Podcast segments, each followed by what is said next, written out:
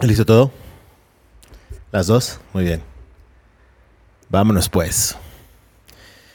Y bienvenidos sean todos ustedes a su podcast de confianza, que siempre digo eso, no sé por qué, pero bueno, una vez más, hoy hay podcast y les agradecemos mucho que estén aquí. El día de hoy vamos a hablar de lo que considero es la segunda refresquera que tiene de apellido Cola y creo que es la segunda más importante a nivel mundial eh, debido a sus ventas, debido a cuánto lo conocen en todo el mundo. Hay algunos países que donde realmente sí se vende más que, que la más famosa. Pero hoy vamos a hablar de Pepsi Cola. Obviamente, como siempre y es costumbre, vamos a hablar de sus inicios, vamos a conocer cómo se gestó esta gran marca y en dónde está posicionada el día de hoy. Así que, una vez más, bienvenidos todos ustedes y comenzamos.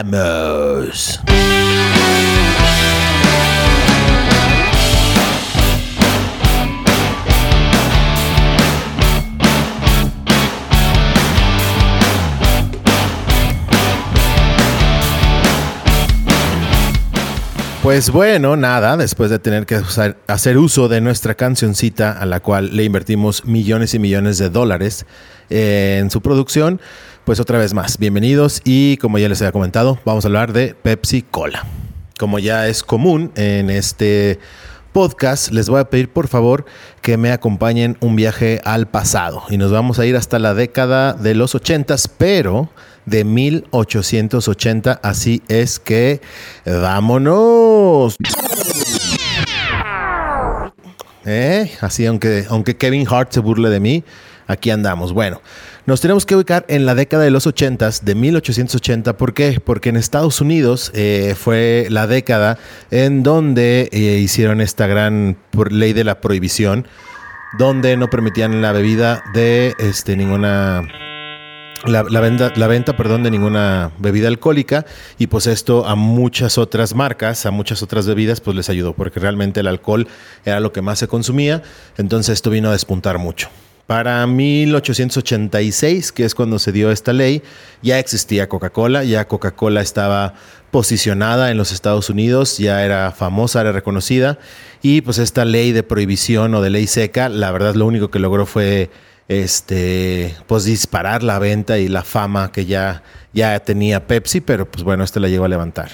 En esa misma década llegamos a conocer al señor Caleb Bradham, eh, este cuate era un farmacéutico y por ahí a finales de los 80, de 1880s, 90, como era farmacéutico, y pues las farmacias eran muy diferentes, ¿no? A la, que conocemos ahorita. Ahorita, digo, sabemos que para nosotros es eh, una farmacia es la del doctor Simi, que está ahí con, su doctor ahí bailando afuera, o, farmacias Guadalajara del ahorro. Pero bueno, estas farmacias no tenían absolutamente nada que ver con las farmacias de antes, porque pues antes vendían remedios que muchas veces eran ahí mismo el farmacéutico, el boticario, no sé si sea lo mismo, ¿no será lo mismo, botica que farmacia? No sabemos, no sabemos, no les vamos a mentir, pero bueno, las farmacias, pues era un lugar donde aparte de ir a comprar algún remedio para algún malestar que tuvieras, también podías ir a, tomarte un, un, refresquito o algo, pues era más como tenías más opciones, ¿no? Ahí echarte un cafecito, echarte un pastelito, algo así. No era simplemente ir a comprar las medicinas como estamos acostumbrados ahora, sino que podías pasar ahí un rato con tus amigos y todo eso. Entonces, lo que hacía esa persona, oye, pues quiero vender más, quiero que la gente se quede aquí conmigo y a la buena usanza, como lo hizo Coca-Cola, que creó una bebida que sí en un inicio, como digo, no vamos a caer en esos detalles porque ese es otro capítulo, pero pues este cuate lo que hizo fue invertir un remedio, creo que el, de la coca era para la migraña o algo así, y que aparte de todo querían que fuera algo refrescante o tal vez, ya lo sabremos en otro episodio, fue un error el, hacer aparte de que estuviera algo rico que la gente pudiera consumir o que quisiera consumir, porque como sabemos, siempre los remedios, los jarabes, eh, siempre son pues algo que no nos gusta. Entonces, que mejor hacer algo que aparte que te ayude, te guste y lo pidas o lo puedas tomar sin la necesidad de querer eh, pues arreglar algo adentro de ti. Entonces, bueno, a esta usanza, este Caleb, este Bradham, lo que hizo fue también buscarle, hacer un refresco eh, que aparte, bueno, más bien, una, un remedio, un jarabe, algo que aparte de todo fuera refrescante y que la gente lo pudiera tomar no solamente como remedio. Este güey lo empezó a mover, empezó a hacer muchas, muchas cosas y al fin de cuentas, en 1890 por ahí, crea una bebida a la cual de nombre le puso Brad Drinks. Entonces ahí la empezó a calar, se la empezó a dar a sus conocidos, la empezó a vender en su farmacia. Y pues la verdad es que sí tuvo buena aceptación esta bebida. La verdad es que sí, la gente, sus cuates en las reuniones, oye, güey, pues la neta, la neta, güey, obvio, no es la Coca-Cola, güey, pero pues neta está chida, güey. La neta, la neta, sí, sí me la andaba echando un día ahí en mi casita viendo un partido. Entonces este güey pues la empezó a mover en su farmacia, empezó a ir a gente a, pedirla como tal, como tal esta bebida y este cuate pues empezó a, vender en otras tiendas, se la compraban en otros lados y todo eso.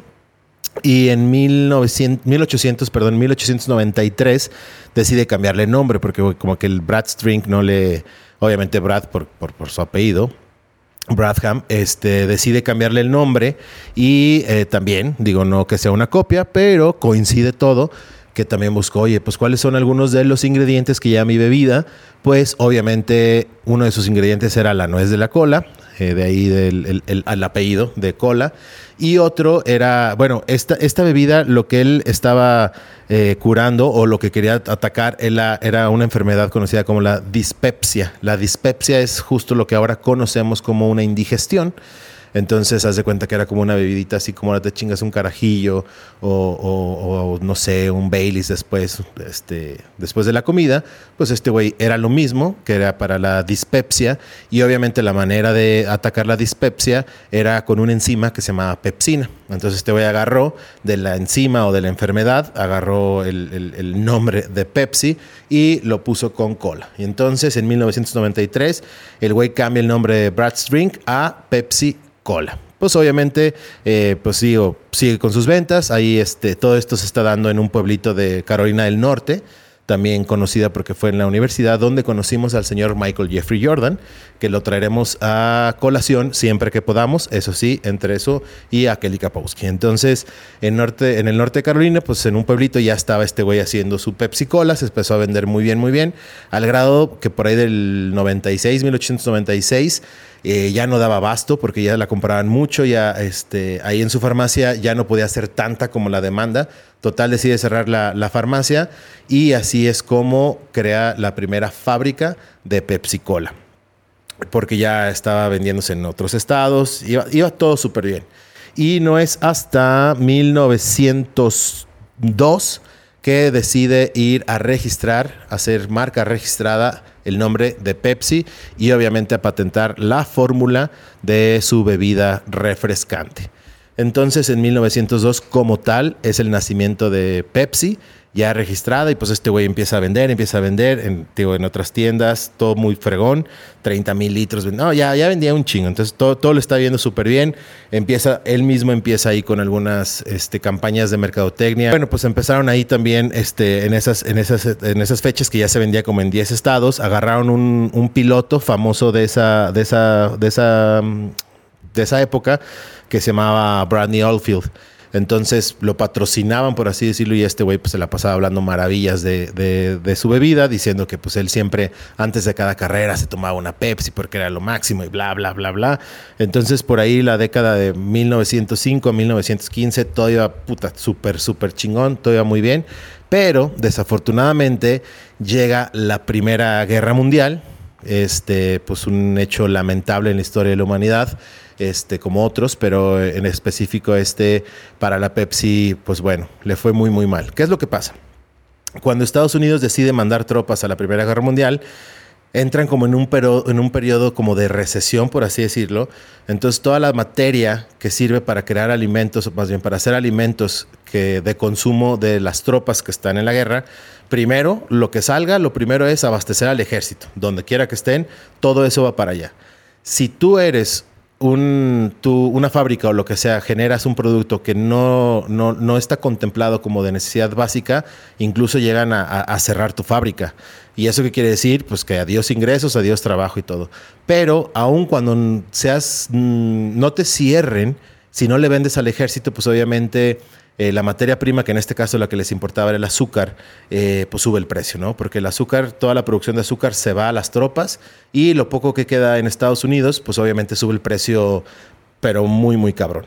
Entonces eso fue lo que le pasó con el azúcar, subió el precio muchísimo y este güey pues se le bajan las ventas, el precio del azúcar está por los cielos, tiene que subir el precio de su producto, no hay tanto lana en Estados Unidos para comprar por tiempos de guerra, ya sabes todo esto.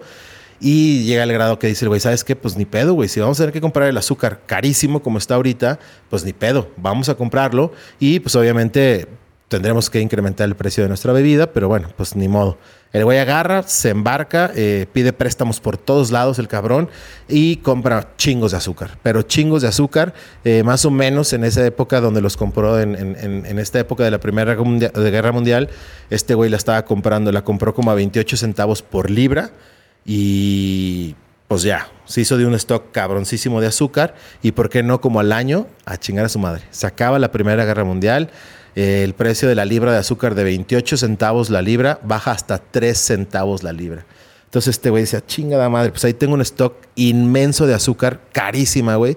Obviamente no puedo subir el precio de mi producto porque nadie me lo va a pagar. O sea, no voy a competir contra Coca-Cola o con cualquier otra bebida, pues porque mis precios van a estar por los cielos. Pues total, debe un chingo de dinero, hizo una muy mala jugada que él creyó que era buena, nomás que pues, la fortuna o la historia, le, bueno, para ese entonces no era historia, pero lo que ahora conocemos como historia, pues le jugó muy, muy mal y pues le empiezan a cobrar, a cobrar, este güey pues está todo empinado y pues lo único que puede hacer es poner a la venta la marca Pepsi Cola. Entonces, eh, por ahí de 1923 pone a la venta a Pepsi Cola y llega, este, era ¿Cómo se llamaba este güey? Charles Gott. Y el otro era, aquí lo tengo, Megargel. Son dos güeyes que llegan y por 35 mil dólares, güey, le compran el registro de la marca como tal de Pepsi y le compran obviamente la fórmula de la Pepsi Cola.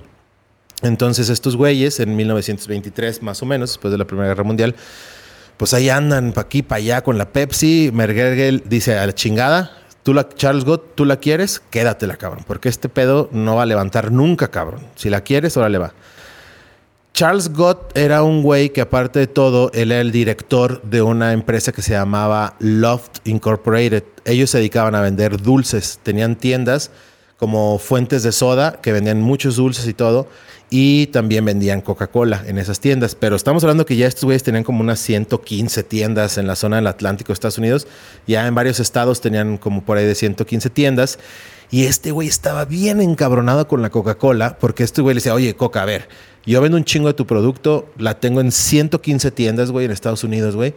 Güey, me merezco un pinche descuento muy cabrón, güey, para seguir vendiendo tu, tu producto. Y Coca-Cola siempre le dijo, no, no, no, no. Entonces este güey andaba bien ardilla, güey. Entonces le cae como anillo al dedo, güey. Compran entre estos dos güeyes esa marca. Pero ojo, este güey, el Charles Gott, era el director de Loft Incorporated. Pero Pepsi no fue o no formó parte de Loft Incorporated en ese momento. La compró como director, pero como persona aprovechó que tenían todas estas, todas estas tiendas y metió Pepsi a, a venderse en todas sus tiendas y sacó a la chingada Coca-Cola. Entonces, ahí más o menos iba levantando, pero no mucho. Y de hecho, de entre 1923 y 1933, en esos 10 años, tres veces, tres veces fue la Pepsi a decirle a Coca-Cola, oye, güey, ya, te ven, ahora sí que me vendo, güey. Aquí está el registro de la Pepsi, ¿qué onda? ¿Te interesa? Y Coca-Cola, pues obviamente Coca-Cola era ya Coca-Cola. O sea, no mames, güey.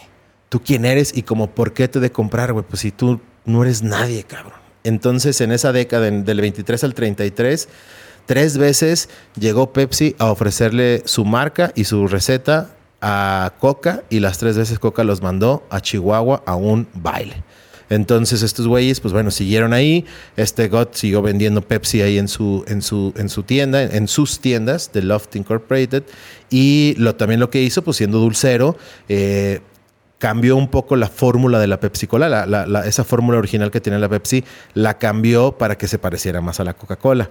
¿Qué supongo que hizo? Le agregó otras 37 cucharadas de azúcar eh, a cada botella y entonces sí alteró la fórmula para que se vendiera más, para que fuera más dulce y que, o sea, pues generara yo creo que más vicio entre los consumidores. Y este, y bueno, pues ya la, metió y todo eso. Y no queriendo, no queriendo, empezó a, levantar, empezó a levantar la, la, marca, se empezó a vender mucho más, se empezaron a, a generar muchísimo mayor, mayor ingreso. ¿Y qué crees? Que se viene ahora sí la Gran Depresión, cabrón, Estados Unidos. Entonces dices, chingada madre, ¿cómo le hago, cabrón? O sea, primero le va bien, pum, Primera Guerra Mundial. Ahí vamos levantando, pum, la Gran Depresión. Pues en la Gran Depresión obviamente no había lana, no había empleos, no había lana, no había consumo y era pues un círculo vicioso, ¿no? Pues o sea, no compro nada, ¿por qué? Pues porque no tengo trabajo y porque, pues porque no hay chambas y no hay dinero y no me puedo ir a gastar. Entonces este güey lo que dijo, ¿sabes qué? Pues ya chingue su madre, patada de ahogado, güey vamos a sacar la coca que te vende, güey. No, pues es que la coca te vende por 5 centavos, te da 175 mililitros de, producto. Este güey dijo, ¿sabes qué? A chingar a su madre. Vamos a vender 350 mililitros por los mismos 5 centavos. Entonces, la verdad es que en ese entonces, en, en la época de la Gran Depresión de Estados Unidos, la raza, neta, la raza no tenía lana, güey. Entonces, si por algo ya tenía cinco centavos, que se iba a gastar una chingadera que no era básica, como un refresco, pues obviamente decía, güey, de llevarme un refresco que me está dando la mitad por el mismo dinero, pues mejor mi moneda va para la Pepsi. Pues esa pinche campaña les resultó cabroncísimo, güey. Cabroncísimo, güey. Eh, dobletearon las ventas de ese entonces de la Pepsi. Eh, les empezó a ir muy, muy cabrón. Hicieron como anuncios para el radio, que de hecho aquí tengo uno que se llamaba Nickel Nickel que donde hacían alusión a que ellos te estaban dando el doble por el mismo precio, pero lo hicieron a manera de canción, güey. Entonces era una canción que escuchabas tú en la radio por todos lados, porque aparte de ser canción, era anuncio, bla, bla, bla, y es, es exactamente esta canción. Ahí les va. ¿Eh? Si la escuchan, porque yo no.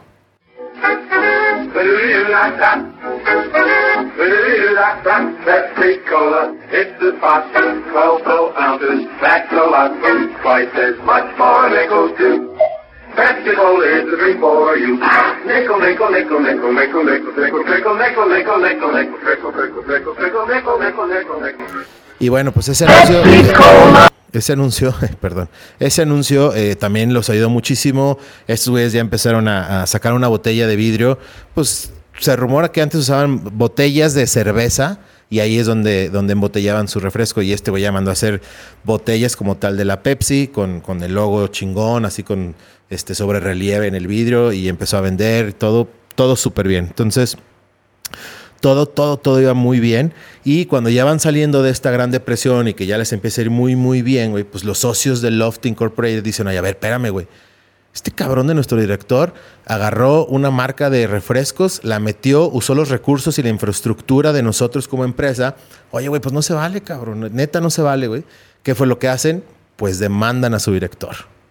No es la primera vez, digo, ya os digo, para que vean que la de Steve Jobs, cuando lo corren a la chingada de Apple la primera vez, bueno, la única vez, este, pues este güey también al director lo demandan se van hasta la Suprema Corte de Delaware, todo se hace un pedo ahí de, de God contra Loft y al final de cuentas la Suprema Corte de Justicia establece que sí, que en hecho los accionistas tienen razón y este güey estaba tomando ventaja y recursos y no estaba generando ingresos para los que están pagando todo lo que es Loft. Este güey, la Suprema Corte declara que sí tienen razón, ganan ellos y total acaba como unificándose Pepsi con Loft y Loft ya se estaba empinando. La verdad es que lo, lo, más rescatable que tenían era Pepsi. Y lo que hacen es, pues ya te chingamos, God. Entonces, ¿qué vamos a hacer? Pues nos unimos, pero pues realmente ya Loft estaba muerto, ya ni lo pateen. Entonces se cambian el nombre y ahora se llama Pepsi Cola Company. Entonces ya son los accionistas, ya dejan a un lado Loft, eh, Candies o algo así que que vendían, eran unas tiendas que vendían dulces y así. Y ahora se llaman Pepsi Cola Company. Estos güeyes eh, les cae ahora, por si fuera poco, ahora les cae la Segunda Guerra Mundial, pero aquí nada pendejos dijeron, ¿sabes qué? Ya nos pasó una vez. Una vez nos pasó que no nos hicimos de materia prima, nos llevó la chingada y ahora sí no nos vuelve a pasar. Agarraron, creo que hasta hicieron convenios o negocios ahí con Cuba para tener azúcar. Total, se hicieron de un stock cabrón de azúcar por si les volvió a pasar. Creo, ahí sí no estoy muy seguro, este, creo que ya en la Segunda Guerra Mundial sí ya le vendieron al gobierno, es decir, ya la Pepsi Cola fue un producto que le mandaron a las tropas, entonces eh, pues ahí es un chingo de ventas. O sea, de hecho, hay muchísimas marcas que se hicieron muy, muy, muy grandes, pues porque las guerras le vendían al ejército, digo, conocemos, no sé, hasta cosas como Malboro, pues que le mandaba cigarro a las tropas, eh, Kraft, el queso, como fue Kraft fue el primero que hizo quesos pues, digamos, eh, que duraban mucho, enlatado, como le quieran llamar, pero que duraban mucho, eh, pues también era, eran productos que se podían mandar allá a, la zona de guerra. Ah, creo que aquí sí ya le pasó, pero déjate de eso, hicieron de stock, igual y sí se metieron en negocios con el gobierno, pero aparte, este, aparte de esta estrategia de, de mandar todo eso, los güeyes dijeron, ¿sabes qué vamos a hacer, güey? Vamos a cambiar los colores del logotipo y de la marca. Ahora van a ser rojo, blanco y azul, tal como la bandera. O sea, no hay nada más patriota que una Pepsi para los Estados Unidos. Porque antes era todo rojo. Una vez más, puras coincidencias con la Coca-Cola en ese entonces. Entonces cambian el logo, este, lo vuelven de estos colores para, darse para, para, dar a entender que son súper, súper patriotas. Y la verdad es que la Segunda Guerra Mundial ya les hace cosquillas, si no es que hasta mejor les fue la Segunda Guerra Mundial. Ahora sí supieron manejar las cosas. Ya Pepsi ya es una compañía grandísima, ya empieza a estar en todos Estados Unidos. Ya por ahí creo que hasta en México empieza a llegar la Pepsi, en otros países, en Canadá y todo eso. Ya Pepsi ya empieza a agarrar forma, ya empieza a ser un digno competidor de coca, pero chiquito. Pero ya, como que me imagino que ahora sí ya la coca sí decía, cabrón, ¿quién? ¿Pepsi? Ah, cabrón, sí, sí, sí, sí, ¿quién es? Sí, es, es una así como así. Ah, sí, sí, ¿quién es?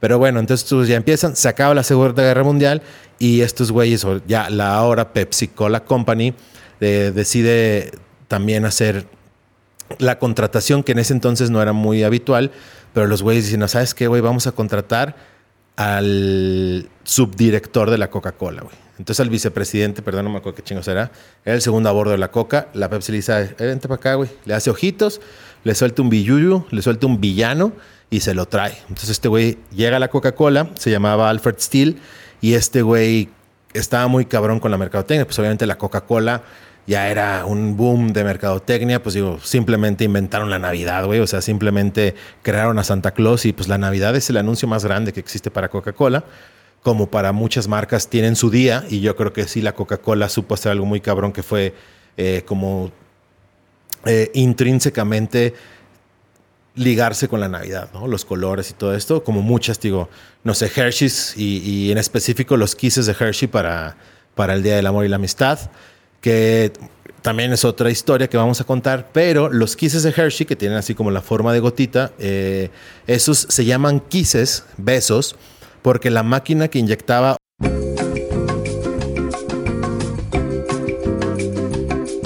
que con el hecho de besos. Y lo, bueno, pero bueno, ya, ya me salí del pinche tema. Esa es otra historia. Entonces, ya, pues estos güeyes se traen al Steel. El Steel hace también un departamento tal cual de mercadotecnia y empieza, y ahora sí que, eh, pues empiezas por tu casa, papá. Y el güey en ese entonces estaba casado, el, Alfred Steele, estaba casado con una actriz muy famosa de esa época eh, que se llama Joan Crawford y entonces la volvió como, como la vocera de Pepsi Cola. Entonces, pues era, ya sabes, de la alta alcurnia y estaba en los, en los mejores eventos de, de Hollywood y todo eso. Y pues era la embajadora de Pepsi, a donde iba hablaba de Pepsi, hacía una reunión y estaba Pepsi por todos lados. Y pues fue una muy, muy buena decisión que los ayudó muchísimo, al grado que un poquito tiempo después de que entre Steel, eh, creo que a los 10 años, un poco menos, muere y el, el, que siguió, el que lo sucedió ahí en la dirección de Pepsi Cola, eh, pues tomó la decisión de que Joan Crawford los había dado tanto que lo, la hizo miembro de la mesa directiva de Pepsi Cola Company, porque la verdad les había ayudado mucho. Y entonces, pues se muere este güey, llega la verdad otro, el, que sigue, pero bueno, ya tenían toda una infraestructura o ya habían puesto mucha atención en lo que era la mercadotecnia. Llegan los 60 En los 60 pues Pepsi ahí va, ahí va batallando, pero pues no le va a dar ni una pinche cosquilla al gigante como era Coca-Cola. Entonces que dicen, güey, es que hay mucha gente que la neta ya tiene tatuada, güey, a Coca-Cola en su corazón, güey. O sea, ya no, ya, ya es imposible, güey. Está bien cabrón. Nos hemos desgastado, güey. Hemos invertido y no les podemos quitar ese pinche tatuaje de Coca-Cola. ¿Qué es lo que hacen estos güeyes? Va. A esos güeyes ya los perdimos, güey. Ya, olvídate de esos güeyes. Esos güeyes ya tienen tatuada Coca-Cola en el corazón. Vamos por los que todavía no lo tienen tatuado, güey. Vamos por los chavos, güey.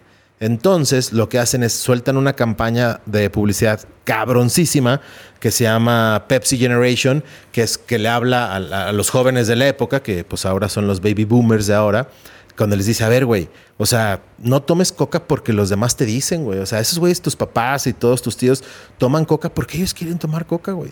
Tú no tienes por qué tomar coca. Tú toma, ya sabes, ¿no? Hicieron acá un coco wash bien cabrón. Le empezaron a llegar a los jóvenes de esa época de los 60 y pues que empieza a levantar, güey. Entre los jóvenes, la Pepsi Cola era la Pepsi Cola, güey. O sea, esos güeyes no tomaban coca. Y este, por ahí de, a mediados de los 60, no me acuerdo en qué año, sacan la creo que fue el primer refresco de dieta que sacaron, fue la Pepsi, fue obviamente el Diet Pepsi. Este, y pues empiezan a levantar con esa generación. Te digo que este, la, la, publicidad que hicieron de Pepsi Generation les pegó y les funcionó muy, muy bien. Ya después ahí dicen, a ver, ok, sí, está chingón, ya Pepsi la estamos levantando y cada vez va mejor, pero pues no nos podemos quedar aquí nada más hablando de refrescos. Entonces a mitades de los 60, en el 64, había otro refresco que estaba despuntando, que se llama Mountain Dew y compran esa pinche marca de refrescos y pasa a formar parte de Pepsi Cola Company. En el 65 tiene una charla ahí con la compañía, con la marca Frito Lays, que es este nada más y nada menos que es eh, la unión de dos pinches marcas gigantescas que son fritos y Lays, que son las sabritas. Digo, nosotros las conocemos como sabritas, pero pues son Lays, realmente el, nombre es Lays. Y también esa es una historia bien chingona, porque por un lado, y hasta geográficamente de un lado empieza fritos a vender, la neta, receta comprada por 100 dólares a un mexicano en una pinche gasera o no sé qué. Por 100 dólares les vendió la receta. Bueno, lo platicaremos. Total, que en vez de que fritos y Lays, o sea, las abritas, se estén peleando y haciéndose mierda como Coca-Cola y Pepsi, esos güeyes decidieron unir fuerzas. Y por eso, eh, desde hace un chingo, pues eran, o sea, la, compañía es Frito Lays y estos güeyes se asocian con Pepsi y este pues ya en ese entonces cambia, en vez de llamarse Pepsi Cola Company, ya con todas estas uniones, ahora se cambian a PepsiCo, que es la compañía que ya conocemos ahorita, y vamos a ir viendo cómo son dueñas de todo. Entonces, si te fijas, va creciendo su marca, eh, eh, van creciendo a la Pepsi Cola, que realmente fue como empezaron, pero ahora van juntando fuerzas con un chingo de gente, ya con Mountain Dew, ahora ya somos con fritos, con Lays, y ahí van, ahí van creciendo, pero nunca dejando, nunca este, quitando el, pie del acelerador de, del refresco, ¿no? También por ahí de los 70 se empiezan a, unir fuerzas con Rusia. Es creo que todavía la fecha de hoy, todavía será la, en Rusia. En Rusia es la marca eh, extranjera, o sea, fuera de Rusia, más grande en toda Rusia, porque estos güeyes, eh, pues también muchas estrategias que estuvieron ahí en Rusia. Eh, hay una anécdota ahí cagadona que cuando, no sé cómo estuvo la onda, que hicieron como una feria eh, no sé si fue en los 70, no me acuerdo dónde fue, cuándo fue, perdón, pero por ahí hacen una feria de Estados Unidos en Rusia y van muchas marcas gringas y todo eso, obviamente uno de ellos, Pepsi, y cuando van ahí caminando el presidente, el dictador en turno de Rusia, bueno, no sé cómo se llama, este, una y saludo a, Vladimir, este, el en ese entonces eh, va caminando y este güey de la Pepsi lo ve que viene sudando, que está calorado y va, va caminando junto al presidente de Estados Unidos y el güey dice, ay, pues espérame, no, no, algo refrescante. En chinga va, agarra un vasito de Pepsi, se lo lleva al presidente de Rusia y le dice, güey, tomas foto, cabrón. Entonces hay una foto ahí bien cagada que está el presidente de Rusia tomando una Pepsi y el presidente de Estados Unidos ahí al lado de él. Entonces digo, estos güeyes no pierden oportunidad de cómo, cómo promocionarse los cabrones. Pero bueno, estos güeyes hacen un convenio, este, bueno, con la guerra frito se hace un desmadre, chingar a su madre todo lo que tenga que ver con Estados Unidos. Pero Pepsi por ahí se queda porque hace un convenio con Rusia y están obligados a que, ok, Pepsi, tú te quedas y puedes vender aquí en Rusia sin ningún problema, pero tú me tienes que ayudar y toda tu, toda tu infraestructura, donde tú vendas Pepsi, quiero que tú vendas Stolichnaya. Entonces hicieron ese trueque. Yo meto Pepsi, pero ok, mándame Stolichnaya y yo lo vendo donde yo vendo. Entonces, por eso en ese entonces se quedó Pepsi ahí adentro de Rusia. Pero ya en los 70s, ya en los 80s empiezan a, tomarse muchísimo más en serio y más fuerte este tema de, la promoción. Se empiezan a asociar con muchísimos famosos, eh, en su mayoría artistas, pero deportistas y todo. Por ahí de los 80s creo que Coca-Cola hace un convenio muy cabrón con Paul Abdul, que en ese momento estaba pegando muy cabrón. Y Pepsi dice, ah, sí, cabrón, pues ahí te voy, güey. Y pues estos güeyes, ¿por qué no se asocian con Michael Jackson? Entonces, pues obviamente a mitad de los 80 Michael Jackson revienta como palomita el cabrón y pues es un putazo, ¿no? O sea, y siempre de la mano de Pepsi Cola, ahí va Michael Jackson y donde fuera Michael Jackson había una Pepsi, entonces también fue un ganar-ganar para los dos. Y les, pues digo, le salió con madres ese, ese convenio. Y también, no sé, con Joe Montana también fue embajador de Pepsi Cola, hacía anuncios de Pepsi, Tina Turner, este, no, muchísimos, muchísimos artistas. Michael J. Fox, por ejemplo, el, de, el de Martin McFly, obviamente. Y dato curioso, eh, por ahí hubo un cabrón que se dedicó a ver, pero en las películas de Hollywood hay muchas más apariciones de una Pepsi que de una Coca. Es decir, que Pepsi eh, le apuesta más a, las películas de Hollywood que Coca-Cola. Y como, como algo chusco, no sé si recuerdan, pero la de Volver al Futuro, Back to the Future, eh, cuando Martin McFly se retacha, y, creo que el 80, no me acuerdo cuándo se regresa el güey. No es cierto, muchísimo antes, qué pendejo soy. Pero bueno, se regresa al pasado y de lo primerito es cuando llega ya al centro de su ciudad se mete a este restaurancillo, a esta fuente de sodas y pide una Diet Pepsi. ¿Por qué? Pues porque ya Martin McFly en, su presente, qué desmadre, cabrón, por eso nadie le entiende esa película, en su presente ya conoce la Diet Pepsi. Y este güey, si se fijan, llega y pide una Pepsi de dieta y el pinche mesero se le queda viendo como que, güey, ¿de qué me hablas? Y le manda una Pepsi normal. Fue un dato muy chisgón, muy chusco, o sea, qué chingón que cuidaron eso de que pues obviamente en el pasado aún no existía, aunque Martin McFly, bueno, a mí se me hizo muy chingón, muy inteligente ese, ese cameo de la Pepsi por ahí, ¿no? Después, bueno, en la 2, en la 2, en la cuando llega otra vez, ahora el futuro en esa misma fuente de sodas, pide una Pepsi súper moderna y creo que cuando, ahora en los últimos años, que llegamos al, al año donde la Pepsi, no me acuerdo cuándo fue, 15, en el 15, no me acuerdo, pero tú, fue en el 2015 cuando llegaron en el 2015, que, se supone que era el futuro de Martin McFly, eh, ese año la Pepsi, al igual que la Nike, sacaron una botella conmemorativa. Creo que nada más sacaron como 6 mil botellas, eh, igualitas a la que estaba ahí en, la película. Y de hecho, cuando sí, sí fue en el 2015, que la neta no me acuerdo, eh, cada botella costaba 2.015 dólares. Entonces, te, te digo, anda en todo esa pinche Pepsi también. Pero bueno. Eh, aquí a, mitades de los 80 también eh, hacen una promoción que dicen, bueno, que ya ahí venimos con la juventud, güey, ahí venimos con la Generation, Pepsi Generation y todo eso. Pero pues si a los demás, ¿qué pedo, güey? Pues no nos podemos quedar ahí nada más, güey. O sea, estamos sembrando ahorita que lo que vamos a escuchar, pero luego ya los demás los damos por perdidos. No, güey. Sacan una madre que era el reto Pepsi, güey donde agarraban así a gringos random en la calle que le decían, a ver, ven para acá, güey. Oye, pues tú qué pedo, qué refresco tomas. No, pues la neta, yo coca, güey. Todo mundo decía, pues coca, coca, coca. Ok. ¿Estás dispuesto a aceptar un reto? Pues a ver qué pasó. Lo sentaban y les ponían dos vasos. Uno este, un, vaso de estos dos, no te vamos a decir cuál. Uno es coca y otro es Pepsi. Tú dime, tómate de los dos, dime cuál te gustó más y te vamos a decir cuál era la Pepsi. Pues obviamente, obviamente, una, este reto, esta publicidad hecha y pagada por Pepsi, al final dio como resultado que el 95% de los gringos habían preferido Pepsi sobre Coca cuando no la están viendo, güey. Entonces también eso fue un putazo porque entonces la gente mínimo decía, ah, cabrón, sí será cierto eso de que la Pepsi está más rica que la Coca. Y empezaron a comprar Pepsi, güey, para ver. Y empezó a levantar otra vez la pinche Pepsi. Y fue al grado, tanto levantó que Coca-Cola, por primera vez y después de 100 años de ser la número uno, sintió pasos en la azotea. Coca sacó, o bueno, hizo la peor pendejada que ha hecho en toda su historia, que fue reformular su, fórmula, iba a decir, qué pendejo, Cambiar su fórmula y fue cuando nos aventaron la New Coke. Obviamente esa chingadera fue una mierda de refresco. Afortunadamente la Coca-Cola supo... Eh, pues decir que la cagué, porque también se vale, cuando uno se equivoca se vale decir, discúlpenme todos, la cagué.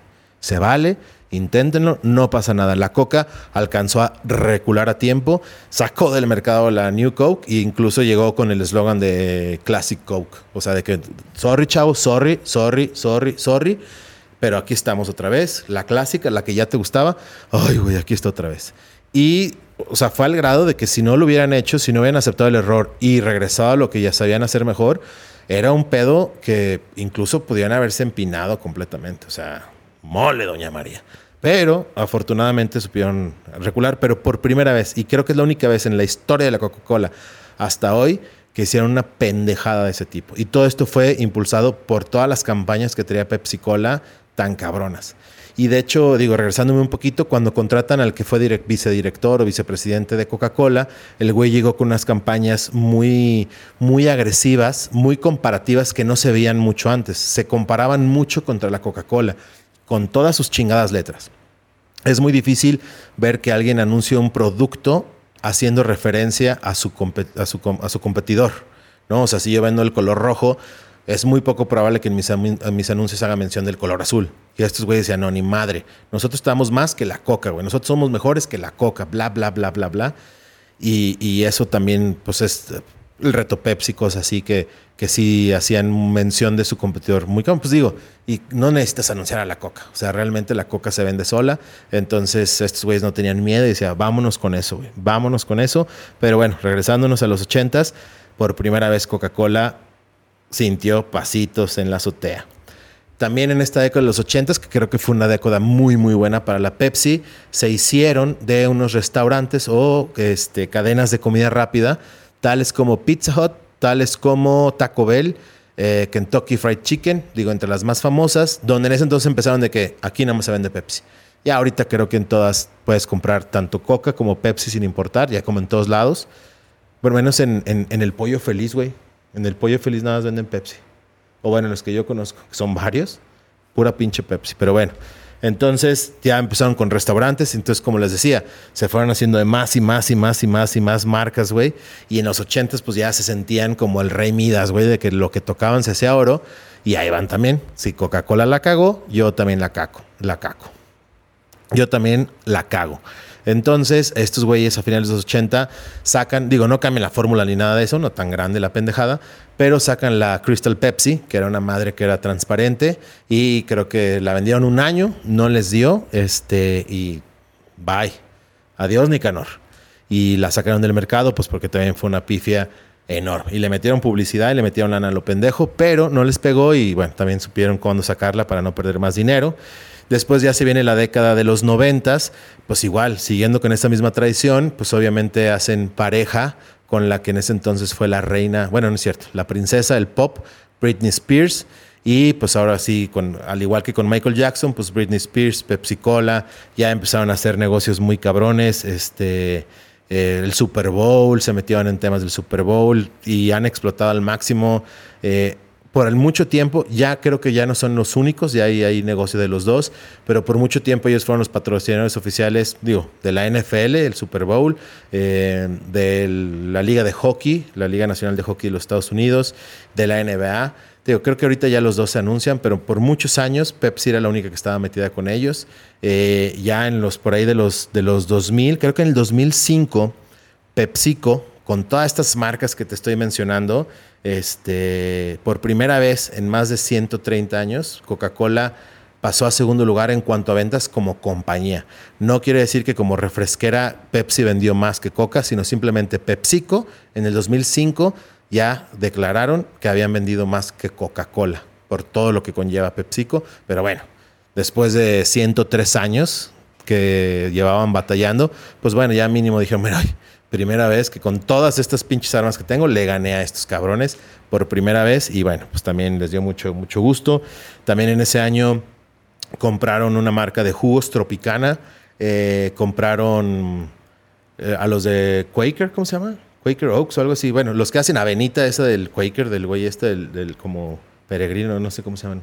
Es un Quaker, pero no sé cómo se llama compraron esa pinche marca y por ende, pues también Gatorade. Entonces, si te fijas, tiene unas pinches marcas. O sea, eh, bueno, creo que Pizza Hut, Taco Bell y Kentucky no son ya nada más de ellos. O sea, propiedad de ellos, pero pues Gatorade, Quaker, Tropicana, este, todas esas marcas, Frito Lays, todo eso, pues tiene marcas muy, muy, muy importantes. Y pues bueno, ahorita la Pepsi creo que este, declara ventas por 67 mil millones de dólares en todo el mundo.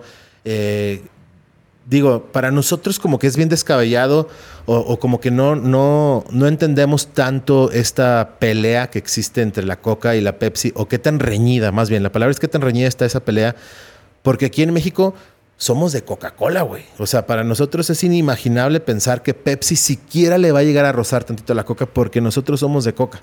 Y creo que sí, en México es donde más coca se vende en todo el mundo. Cabroncísimo. Entonces por eso yo creo que ahí no entendemos tanto. Pero, por ejemplo, en Canadá, en muchos otros países, y ahí en Estados Unidos, por ejemplo, sí están súper a la par, si no es que a veces supera la Pepsi a la Coca, pero pues a nosotros no, no, no lo podemos creer porque para nosotros la Coca es la Coca y no hay nada como la Coca. Entonces, digo, ¿cuánta gente no decimos? Eh, échame una Coca, pero de fresa, que es como que una Coca de fresa, cabrón, o sea, no conozco. Ah, sí, de esa Coca, de, esa, esa de naranja. Ah, una Fanta. Sí, ándale esa, la coca de fresa.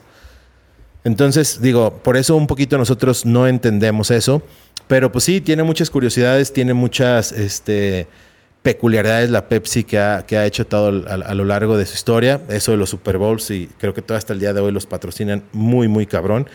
Pero, por ejemplo, en Centroamérica y Sudamérica había muchos lugares, incluso aquí en México, este, mucha gente se refiere a la Pepsi como Pepsi, con C en vez de la segunda P. En vez de Pepsi, le dice Pepsi. Pues la Coca, la Pepsi, pendejo, la Coca. Eh, la Pepsi sacó botellas donde el etiquetado era Pepsi. O sea, decía, güey, si tú me quieres decir Pepsi, tú dime Pepsi, cabrón. O sea, no hay pedo. Y las botellas allá las sacó así pues, durante algún tiempo, digo, también como, como guasa, o sea, como jueguito, como decir, güey, tú no te preocupes, como me quieras decir, cómprame, güey, pero ahí está y, eh, te encuentras botellas que dicen Pepsi, no por error, sino porque, güey, tú me quieres decir Pepsi, dime Pepsi. Entonces, la neta, eso, eso, está, eso está muy, muy chingón. Eh, digo, un poquito también en, en, cuanto a lo de las películas, esto de Hollywood que les comentaba. Pues bueno, si se fijan, el anuncio más largo y me imagino que el más caro que han hecho muchísimos eh, de la historia de Pepsi, pues fue la película de Brad Pitt, la de Guerra Mundial Z. Dices tú, no mames, todo lo que tuvo que hacer Brad Pitt para llegar al final a degustar de una Pepsi. Y ahorita vamos a ver ese video, pero pues dicen que es el anuncio más caro. Hizo toda una película, güey, para anunciar a, Pepsi. E incluso, pues creo que por ahí hubo un, al menos hubo un videojuego de, de la Pepsi, este, que Pepsi Man, creo que se llamaba, que el güey iba ahí acabando con la sed por todos lados, ¿no? y por ahí lo invitaron algunos, eh, este, algunos juegos de peleas y todo eso. Pero bueno, o sea, le ha buscado y le ha intentado por todos lados los de, los de PepsiCo. Entonces, pues digo, está, está bueno saber sus inicios. Digo, la verdad es que como a este güey que al fundador, al Caleb Bradham, no le fue tan bien, o sea, tuvo que vender por una mala estrategia la Pepsi, pero pues cómo la agarró alguien y, digo, sin querer o sin estar buscando eh, las otras marcas, como que es como la papa caliente, fue brincando de mano en mano, en mano en mano. Hubo gente que la supo resolver un poco y pues llegó ahorita a ser la, segunda marca de refresco de cola más grande, ¿no? Digo, más vendida. Estamos hablando como tal refresco de cola, la Pepsi y la Coca. Siempre van una de la mano de la otra. Por ahí he escuchado algunos comentarios, algunos este, discursos que dan gente importante de la Pepsi, que decir, güey, pues yo sé que nosotros, pues mínimo llevamos más de un siglo y está muy cabrón eh, ganarle a, la coca. Es, pues digo, ahora sí es que es como ponerte contra Sansón a las patadas y pues muy probablemente nunca le ganemos. Pero dice, güey, también no está mal ser el segundo lugar, güey. No está mal, güey. ¿Por qué? Porque el que tiene la presión de siempre ir a la vanguardia, el siempre estarse cuidando de todo, pues va a ser la coca, güey. Y nosotros nomás nos vamos aquí atrás de ellos en su sombrita. Si ellos dan vuelta a la izquierda, nosotros damos vuelta a la izquierda atrás de ellos. Ya ellos verán dónde hay baches, dónde hay aceite, todo eso. Y nosotros aquí, atrás de ellos, atrás de ellos. Y pues algún día, si ya intentamos rebasarlos, no se dejan estos cabrones. Pero ahí vamos a estar, ahí vamos a estar atrás de ellos, atrás de ellos. Y en el momento en que la caguen, ¡boom! Vámonos. Pero los he oído un poco de ese tipo de, de situaciones. Vemos como también eh, eh, en esas épocas, a finales de 1800, a principios de los 1900, pues obviamente no teníamos eh, las comunicaciones que tenemos ahorita, ¿no? O sea, el Internet, todo eso que todo es inmediato. Entonces me imagino que muchas de estas marcas que ahora conocemos, pues por ahí hay muchas teorías de que tal marca es un total robo de esta y de esta y de esta y de esta y de esta. Y pues bueno, aquí vemos, no es un robo como tal, pero sí es una copia. Y refrescos de cola hay muchísimos. Digamos que sí es una copia de la Coca-Cola. Y bueno, pues eso me lleva por primera vez a recomendar un libro que leía el otro día que se llama Robar como un artista, que es lo que te habla, ¿no? O sea, te habla de eso, te habla de que no necesitas crear nada. De hecho, que está muy cabrón. No vas a inventar nada, güey. Ya todo está inventado, güey. El chiste es nada más agarrar algo que ya existe muy probablemente y pues mejorarlo, güey. O sea, pues, güey, nadie ya va a inventar nada, güey. Todo ya está inventado. Pero bueno, pues esto fue la historia de la Pepsi de la Pepsi Cola y de PepsiCo, como se conoce el día de hoy. Y aquí tengo, les digo, algunos de los mejores anuncios que han hecho, porque que si hay anuncios buenos, hay anuncios buenos. Este anuncio en específico que vamos a ver primero, digo, está muy largo, pero este, creo que se estrenó para una para un Super Bowl justamente. Ya ven que el Super Bowl es la presentación de los anuncios más chingones de todas las marcas, porque son los segundos más caros de la historia en televisión, pero este está muy bueno. Véanlo. T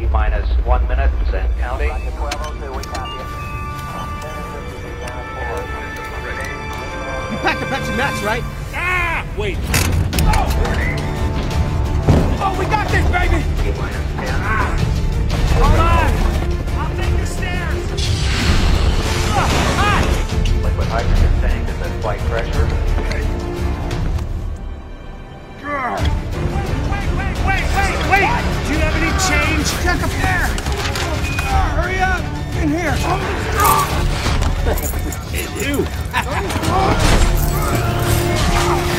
get your weight in here! I've got it under control! Seven. Six.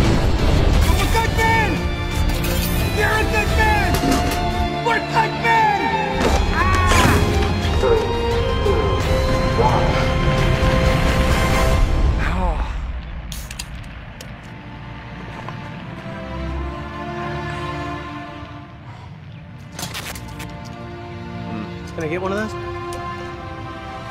We're fired. Les digo, este creo que fue uno de los de... y, hace poquito, si te fijan, los dos actores son los de Ant-Man este, y Paul Roth y la verdad el otro güey no sé cómo se llama, pero este, uno o dos años según yo tiene este super, de este del Super Bowl. Lo que hablábamos es, este está cagado, así empieza, bueno, e, es el anuncio, pero si te fijas estuvo muy cagado. Fíjate cómo es la escena donde al final, digo, digo, no sería un spoiler, güey, hace un chingo de años esta película, ¿no?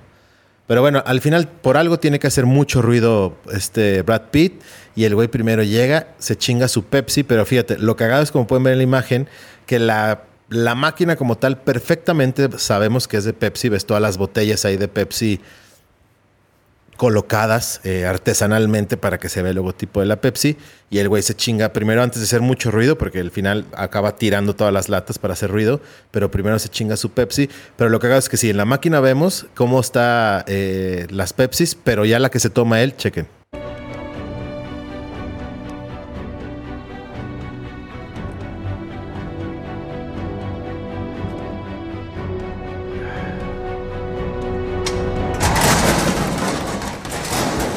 Por eso decimos que este es el anuncio más largo y más caro de la historia de la Pepsi.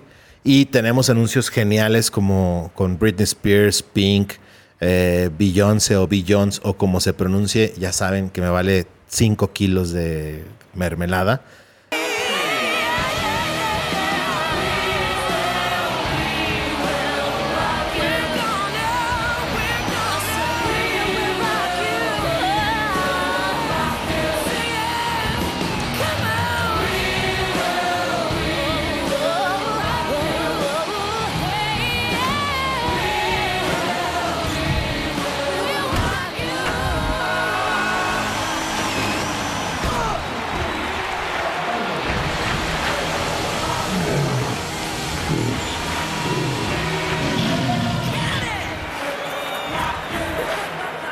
Y, digo, como que tenían también mucho eh, lo mismo como Michael Jackson, que si se fijan, Michael Jackson siempre llevó a otro nivel los videos musicales al grado de hacerlos una como una un, mini documental, una, un cortometraje. La verdad, también Pepsi tenía mucho eso. Hacía unos anuncios impresionantes. La verdad, este digo, no lo vamos a poner todo, pero está impresionante.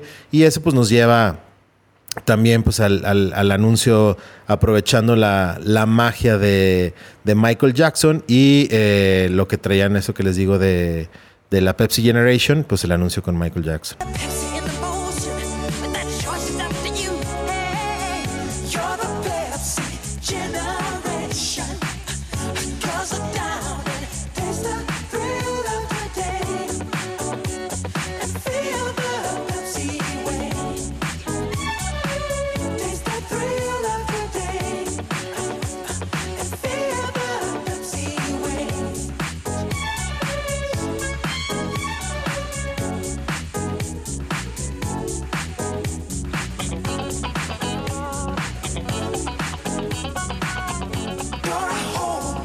Sea, imagínate, tenías al mejor, al mejor artista de la época y de la historia haciendo, cambiando la letra de sus canciones a involucrar a tu mar. O sea, era la locura, ¿no? Y pues, digo, pues asociado un poquito más, digo, nada más este, por ponerlo, cuando sacaban una botella nueva, aquí estábamos en una época donde Cindy Crawford era, era Cindy Crawford y obviamente